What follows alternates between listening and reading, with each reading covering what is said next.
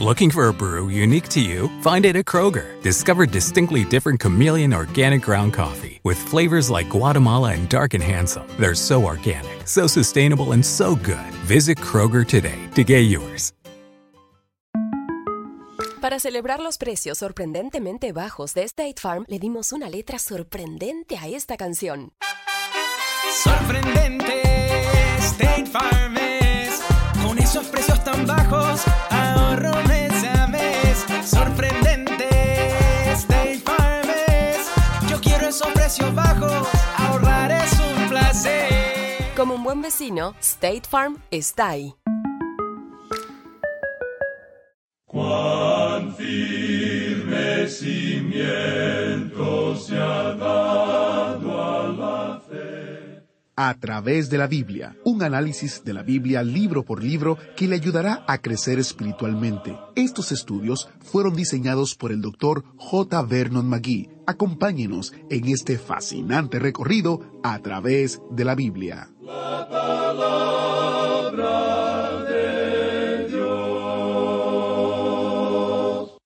El mensaje central de Pablo y Bernabé fue siempre la resurrección de Jesucristo y todo lo que significa para la esperanza de nuestra salvación y nuestra seguridad de la vida eterna. Este será un interesante estudio. Acompáñeme a orar para que comencemos. Padre Celestial, nos encomendamos a ti en esta hora y en este momento para que tu palabra hable a nuestras vidas. En el nombre de Jesús. Amén. Ahora iniciamos nuestro recorrido bíblico de hoy con las enseñanzas del Dr. Magui en la voz de nuestro hermano Samuel Montoya.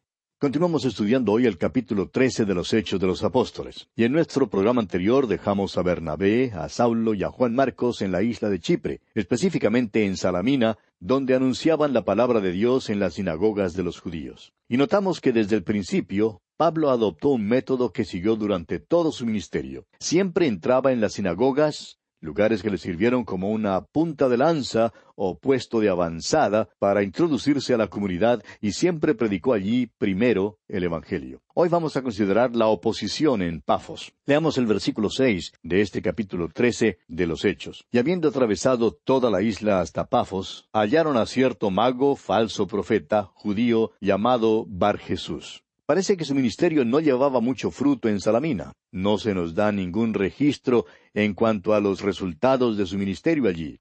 Atraviesan la isla de Chipre y en Pafos se encuentran esta oposición, la cual realmente es satánica.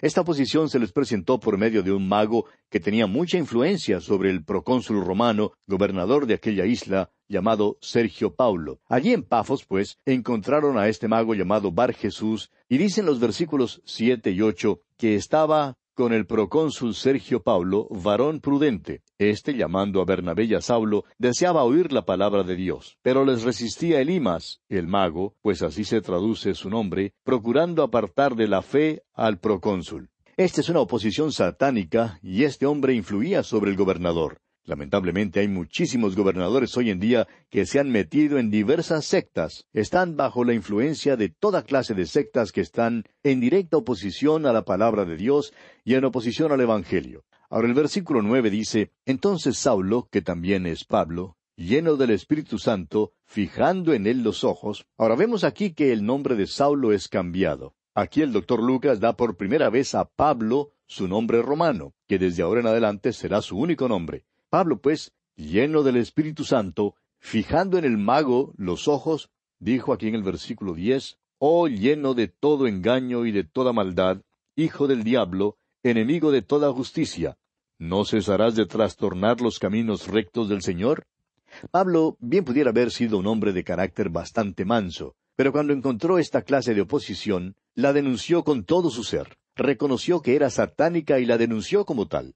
Y creemos, amigo oyente, que nos corresponde hacer lo mismo hoy en día. Pablo continúa hablando aquí en el versículo once y dice, Ahora pues, he aquí la mano del Señor está contra ti, y serás ciego y no verás el sol por algún tiempo. E inmediatamente cayeron sobre él oscuridad y tinieblas, y andando alrededor buscaba quien le condujese de la mano.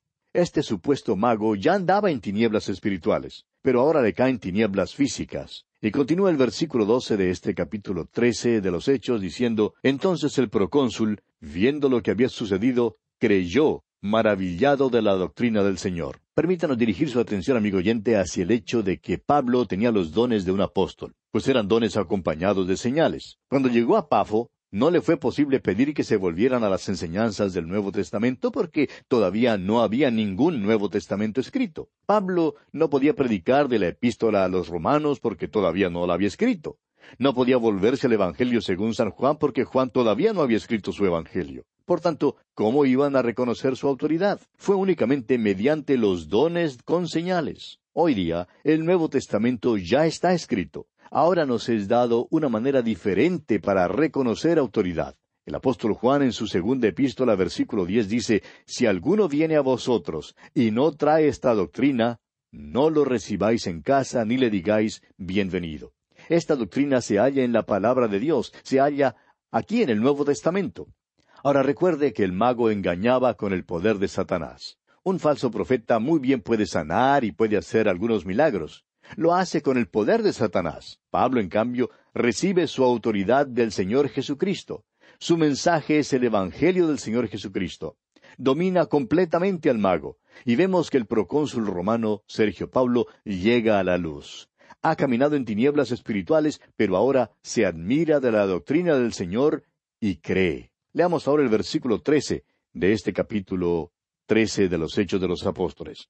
Habiendo zarpado de Pafos, Pablo y sus compañeros arribaron a Perge de Panfilia, pero Juan, apartándose de ellos, volvió a Jerusalén. Ahora eso es todo lo que nos dice el doctor Lucas. El doctor Lucas es muy moderado y modesto. No nos dice nada negativo en cuanto a Juan Marcos. Pero más tarde veremos que Juan Marcos en realidad abandonó a estos dos hombres. Decidió volverse a su casa y a su madre. Ahora recuerde que su madre era miembro prominente de la iglesia de Jerusalén y que su hogar era el lugar de reunión para la iglesia allí. Pues bien, este joven regresó a casa. Al parecer, al llegar hasta el interior de Asia Menor y ver allí todo el paganismo y al ser puesto en peligro, decidió que no había sido llamado para ser misionero. Se encaminó entonces en otra dirección y esa dirección lo llevó a su casa. Ahora más tarde veremos que Pablo rehúsa llevar a Juan Marcos consigo en su segundo viaje misionero. El hecho es que Pablo y Bernabé no estaban de acuerdo en cuanto a si deberían o no llevar con ellos a Juan Marcos, y su desacuerdo fue tal que por fin Pablo y Bernabé se separaron. Pablo siguió en una dirección y Bernabé en otra. Ahora creemos que Pablo se equivocó en cuanto a Juan Marcos. Dios no lo desechó por haber fallado aquella vez. Gracias a Dios tampoco nos desecha a nosotros debido a nuestras fallas. Dios le dio a Juan Marcos otra oportunidad. Más tarde el mismo apóstol Pablo fue lo suficientemente noble como para admitir que se había equivocado y estando cercano a la muerte pidió que Juan Marcos viniera a verle. Escribiendo su segunda carta a Timoteo capítulo cuatro versículo once dice Solo Lucas está conmigo. Toma a Marcos y tráele contigo, porque me es útil para el ministerio. Este es el mismo Juan Marcos que escribió el Evangelio que conocemos como el Evangelio según San Marcos. Al fin de cuentas, Juan Marcos salió bien. Y es maravilloso que Dios nos da una segunda oportunidad. Pero aquí Juan Marcos fracasó. Los abandona y se vuelve a Jerusalén. Mientras tanto, Pablo y Bernabé están en el interior de Asia Menor. Leamos ahora los versículos catorce y quince de este capítulo trece de los Hechos. Ellos, pasando de Perge, llegaron a Antioquía de Pisidia, y entraron en la sinagoga un día de reposo, y se sentaron. Y después de la lectura de la ley y de los profetas, los principales de la sinagoga mandaron a decirles, Varones hermanos, si tenéis alguna palabra de exhortación para el pueblo, hablad. De usted, Pablo sigue su método de ir primero a las sinagogas. Los judíos estaban dispersados por todas partes del imperio romano y habían establecido sinagogas en todas las ciudades donde vivían. Muchas veces tenían visitas de Jerusalén y después de leer las escrituras pedían a las visitas de la capital religiosa que les hablaran algo. Esto siempre le daba al apóstol Pablo una maravillosa oportunidad. Ciertamente se aprovechó aquí de esa oportunidad. Creemos que este sermón que Pablo predicó en Antioquía de Pisidia es uno de sus grandes sermones. Sin embargo, generalmente es pasado por alto hoy en día. En realidad, es el primer sermón de Pablo que se menciona en la Biblia. Lo predica en la sinagoga en un día de reposo. Ahora, cuando le preguntaron a Pablo que si quería hablar algo, usted puede estar seguro, amigo oyente, que él sí quería hablar algunas palabras. Era precisamente por eso que estaba allí en la sinagoga. Leamos el versículo 16. Entonces Pablo, levantándose, hecha señal de silencio con la mano, dijo, Varones israelitas y los que teméis a Dios, oíd. Podemos llegar a la conclusión, por esta introducción, que había allí algunas visitas. Había judíos y probablemente algunos prosélitos gentiles. Continuemos con los versículos 17 hasta el 20 de este capítulo 13 de los Hechos. El Dios de este pueblo de Israel escogió a nuestros padres y enalteció al pueblo, siendo ellos extranjeros en tierra de Egipto, y con brazo levantado los sacó de ella. Y por un tiempo como de cuarenta años los soportó en el desierto, y habiendo destruido siete naciones en la tierra de Canaán, les dio en herencia su territorio. Después como por cuatrocientos cincuenta años, les dio jueces hasta el profeta Samuel. Ahora fíjese usted que Pablo hace lo mismo que hizo Esteban ante el Sanedrín. Hace un recuento de la historia de la nación. Continuemos con los versículos 21 al 23. Luego pidieron rey, y Dios les dio a Saúl, hijo de Cis, varón de la tribu de Benjamín, por cuarenta años. Quitado éste, les levantó por rey a David, de quien dio también testimonio diciendo, he hallado a David, hijo de Isaí, varón conforme a mi corazón, quien hará todo lo que yo quiero. De la descendencia de éste, y conforme a la promesa, Dios levantó a Jesús por Salvador a Israel. Pablo hace el recuento de la historia de Israel hasta el tiempo de Jesucristo, y ahora les presenta al Salvador. Fíjese usted, versículos 24 al 26. Antes de su venida, predicó Juan el bautismo de arrepentimiento a todo el pueblo de Israel. Mas cuando Juan terminaba su carrera, dijo, ¿Quién pensáis que soy? No soy yo él, mas he aquí viene tras mí uno de quien no soy digno de desatar el calzado de los pies. Varones hermanos, hijos del linaje de Abraham, y los que entre vosotros teméis a Dios, a vosotros es enviada la palabra de esta salvación. Al parecer, estos hombres habían oído hablar de Juan el Bautista. Continuemos con los versículos 27 y 28. Porque los habitantes de Jerusalén y sus gobernantes, no conociendo a Jesús, ni las palabras de los profetas que se leen todos los días de reposo, las cumplieron al condenarle, y sin hallar en él causa digna de muerte, pidieron a Pilato que se le matase. Pablo continúa su reseña histórica, pero junto con la reseña señala también que todo sucedió como cumplimiento de la profecía. Se estaban cumpliendo las profecías al mismo tiempo que las leían, todos los días de reposo. Leían las profecías sin comprensión alguna de lo que leían. Y Pablo continúa en los versículos 29 al 31 y dice, Y habiendo cumplido todas las cosas que de él estaban escritas, quitándolo del madero, lo pusieron en el sepulcro. Mas Dios le levantó de los muertos, y él se apareció durante muchos días a los que habían subido juntamente con él de Galilea a Jerusalén, los cuales ahora son sus testigos ante el pueblo. Notará usted que todo sermón que es predicado en el Nuevo Testamento tiene como su punto central su corazón y su alma la muerte y la resurrección de Jesucristo. Ese es el mensaje. Simón Pedro lo predicó y ahora Pablo el apóstol también lo predica. No hay ni el más mínimo desacuerdo en el mensaje de estos dos hombres. Los dos proclaman que Jesucristo fue crucificado y que fue levantado de los muertos. Continuemos ahora con los versículos treinta y dos y treinta y tres. Y nosotros también os anunciamos el Evangelio de aquella promesa hecha a nuestros padres, la cual Dios ha cumplido a los hijos de ellos, a nosotros, resucitando a Jesús, como está escrito también en el Salmo segundo, Mi hijo eres tú, yo te he engendrado hoy. Este versículo en el Salmo segundo no se refiere al nacimiento de Cristo, se refiere a la resurrección de Cristo. La expresión yo te he engendrado hoy no es una referencia a su nacimiento virginal, sino a su resurrección de los muertos. Continuemos con los versículos treinta y cuatro y treinta y cinco. Y en cuanto a que le levantó de los muertos para nunca más volver a corrupción, lo dijo así Os daré las misericordias fieles de David. Por eso dice también en otro salmo No permitirás que tu santo vea corrupción. Y Pablo se extiende en cuanto a la resurrección. Hace lo mismo que hizo Pedro en el día de Pentecostés. Es que el corazón del mensaje es la resurrección de Jesucristo, amigo oyente. Esta ocurrió en cumplimiento de las profecías del Antiguo Testamento. Continuemos ahora con los versículos 36 al 39 de este capítulo 13 de los Hechos. Porque a la verdad, David, habiendo servido a su propia generación, según la voluntad de Dios, durmió y fue reunido con sus padres y vio corrupción. Mas aquel a quien Dios levantó no vio corrupción. Sabed pues esto, varones hermanos, que por medio de él se os anuncia perdón de pecados, y que de todo aquello de que por la ley de Moisés no pudisteis ser justificados, en él es justificado todo aquel que cree. Ahora Pablo señala esto con precisión. Explica el significado de la muerte y la resurrección de Jesucristo. En realidad les está pidiendo que hagan la decisión de creer en el Señor Jesucristo. Y continúa en los versículos cuarenta y cuarenta y uno y dice, Mirad pues que no venga sobre vosotros lo que está dicho en los profetas. Mirad, oh menospreciadores, y asombraos y desapareced, porque yo hago una obra en vuestros días, obra que no creeréis si alguien os la contare. Aquí tiene usted su llamamiento a ellos. Les pide que no rechacen su mensaje. Y dice el versículo cuarenta y dos que cuando salieron ellos de la sinagoga de los judíos, los gentiles les rogaron que el siguiente día de reposo les hablasen de estas cosas. Esto revela que también había algunos gentiles que escucharon el mensaje.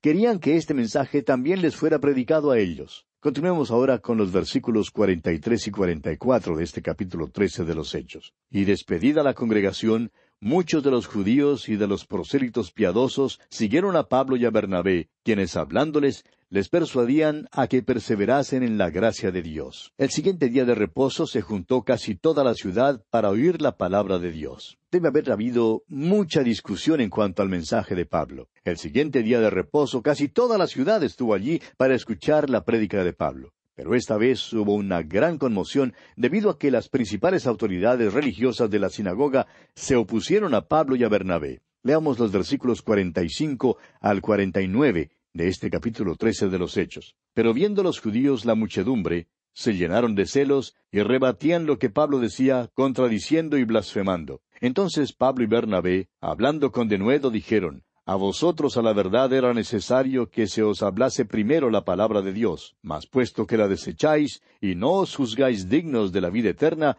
he aquí nos volvemos a los gentiles. Porque así nos ha mandado el Señor diciendo, Te he puesto para luz de los gentiles, a fin de que seas para salvación hasta lo último de la tierra. Los gentiles, oyendo esto, se regocijaban y glorificaban la palabra del Señor, y creyeron todos los que estaban ordenados para vida eterna. Y la palabra del Señor se difundía por toda aquella provincia. El Evangelio se predica primero a los judíos y luego a los gentiles. Y los versículos finales de este capítulo trece de los Hechos, los versículos cincuenta al cincuenta y dos, dicen Pero los judíos instigaron a mujeres piadosas y distinguidas, y a los principales de la ciudad, y levantaron persecución contra Pablo y Bernabé, y los expulsaron de sus límites. Ellos entonces, sacudiendo contra ellos el polvo de sus pies, llegaron a Iconio, y los discípulos estaban llenos de gozo y del Espíritu Santo. En realidad, fueron obligados a salir del pueblo. Pero fíjese usted la condición de aquellos que fueron convertidos. Estaban llenos de gozo y del Espíritu Santo.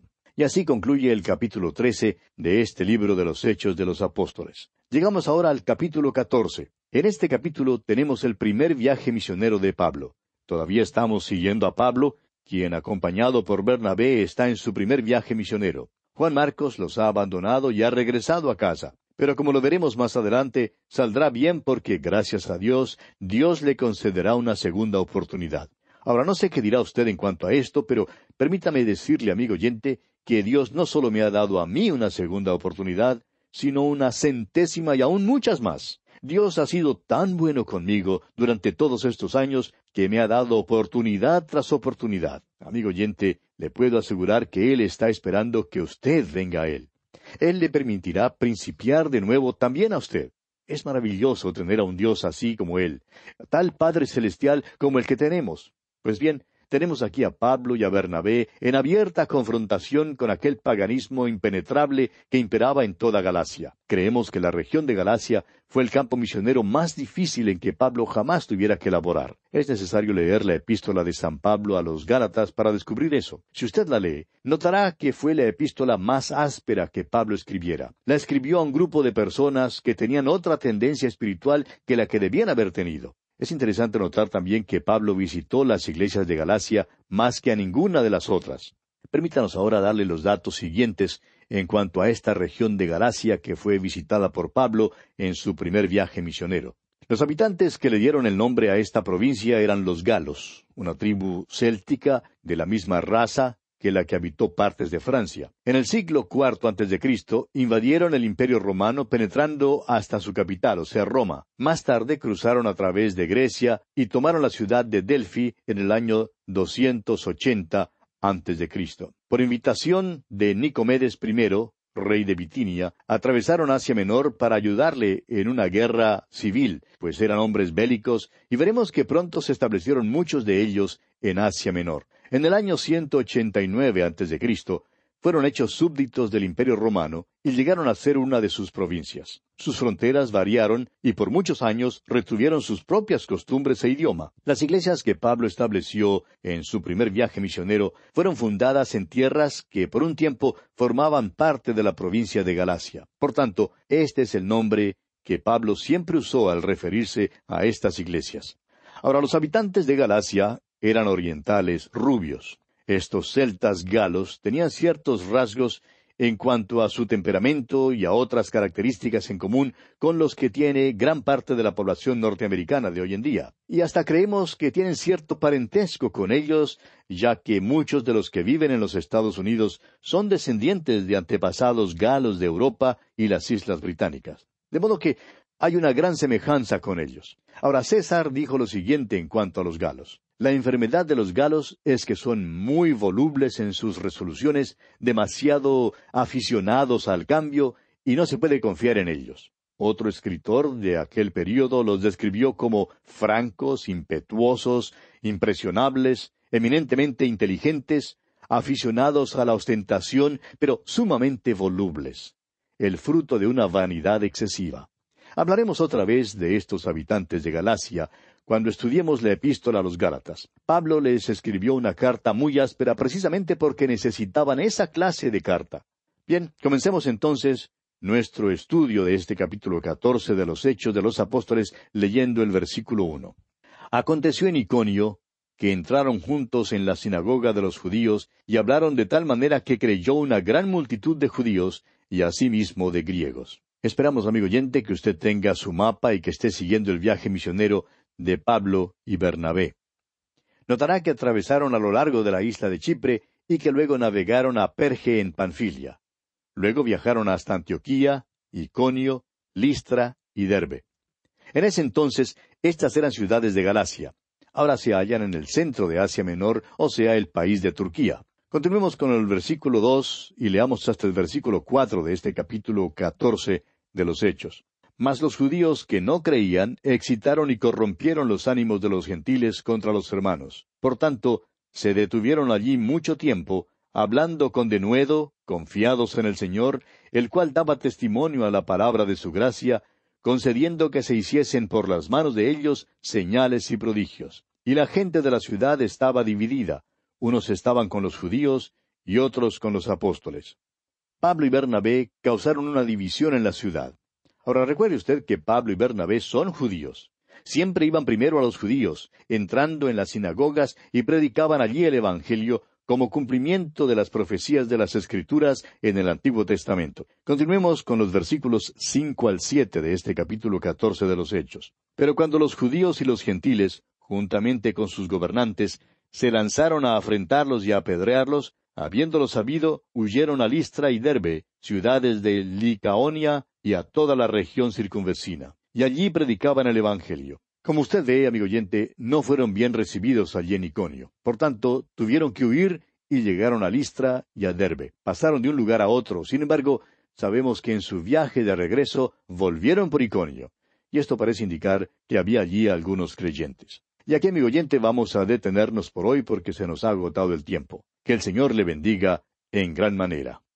Gracias por estar con nosotros en el día de hoy. Estamos ya en fin de semana y la próxima semana nuestro viaje continúa y nosotros tendremos un asiento reservado para ti en el autobús bíblico. Hasta la próxima.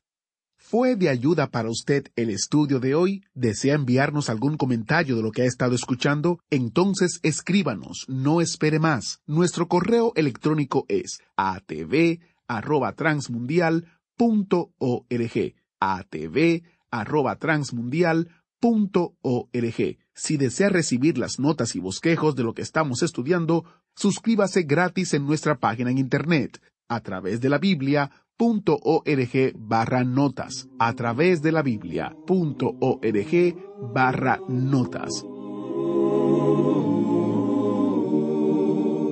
I come to Dunkin' for something topped, toasty, and tasty because days like this deserve a toast. I can celebrate today with a bacon topped avocado toast. It's got rich, creamy avocado on top of toasted sourdough bread with crumbled cherry wood smoked bacon and everything bagel seasoning, all perfectly packed to go. Or I can cheers to a grilled cheese melt filled with white cheddar and American cheese oh. or layered with savory black forest ham. If you're done with your toast, your order's ready. Yeah! Toast your way all day at Dunkin'. America runs on Dunkin'. Price and participation may vary. Limited time offer. Hello, beautiful. I'm Amy Errett, founder of Madison Reed, a hair color company I named after my daughter. Madison Reed delivers gorgeous, lasting, high quality hair color made with ingredients you could feel good about, and our licensed colorists are here to help you every step of the way. Experience your best hair color ever. Find your perfect shade at madison reed.com and get 10% off plus free shipping on your first color kit. Use code RADIO10